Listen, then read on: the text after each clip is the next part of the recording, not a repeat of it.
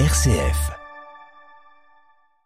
En 1999, une équipe co-dirigée par l'archéologue américain Johan Reinhardt gravit les pentes du Yuyayaco, un volcan de la cordillère des Andes situé à la frontière de l'Argentine et du Chili et qui culmine à 6000 mètres d'altitude.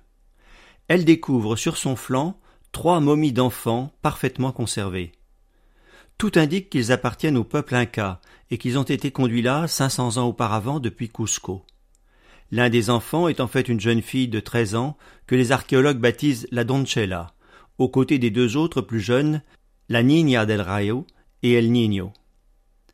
Qui les a emmenés jusque-là? Comment sont-ils morts? Pourquoi? L'enquête commence, mais très vite les archéologues sont convaincus que les trois enfants ont été laissés là en offrande aux dieux, selon un rite sacrificiel inca. Les analyses montrent que la jeune fille avait bu de l'alcool de maïs et qu'elle mâchait des feuilles de coca, que les Andins utilisent notamment pour combattre le mal d'altitude. De cette découverte hors du commun, l'imagination de l'autrice Laurine Roux s'est emparée pour reconstituer l'itinéraire tragique de ces trois enfants. Comment avait-il été choisi et préparé pour cette destinée? Pouvait-il y échapper si ce choix était un honneur sacré pour eux et pour leur famille?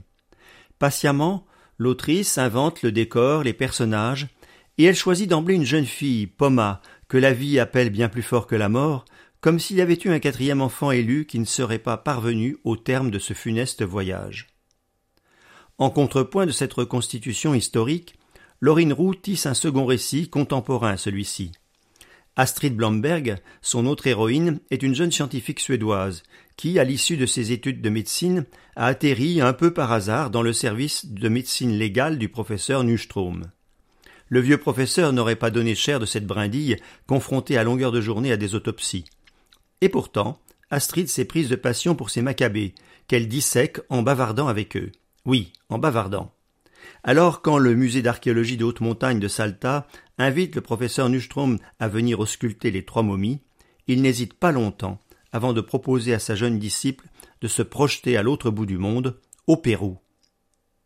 Laurine Roux nous conte en alternance le destin des enfants incas et leur rencontre, 500 ans plus tard, avec Astrid Blomberg, qui va tenter de pénétrer les secrets que recèlent les trois momies, en bavardant avec elle, bien sûr. Floresca Montalbon, la directrice du musée, pourrait bien lui mettre des bâtons dans les roues, mais Carlos, l'assistant, un grand géant timide, va se révéler être sympathique, très sympathique même. Pendant que Poma marche vers son destin, marche ponctuée par les apparitions réelles ou rêvées d'un mystérieux puma, Astrid parle, observe, prélève, analyse, et pourrait bien, de surcroît, amoureuse.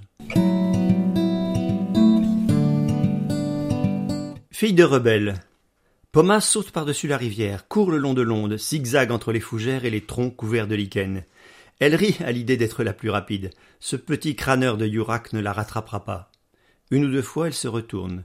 Les langues de brume lèchent le ventre de la montagne. Du verre, rien que du verre, pas la moindre trace du fanfaron. Elle l'a semé. Poma imagine déjà la tête qu'il va faire. Yurak déteste perdre. Pourtant, il va devoir ravaler sa fierté. La joie chauffe les muscles de la gamine, une joie mordante, celle d'avoir surpassé un garçon, et pas n'importe lequel, le fils du chef Inca. Pour une fille issue d'un peuple assujetti, il y a de quoi se rengorger. Elle s'adosse au tronc d'un pacaille, savoure sa revanche, et songe au sien. Tout a basculé lorsque les Incas ont débarqué dans son village. Poma aimerait chasser les images, mais les souvenirs ont la peau dure. Elle pense à ce jour funeste où les soldats au casque d'or ont envahi le patelin. L'un d'eux portait une coiffe de plumes, il a ordonné aux villageois de se rassembler sur la placette.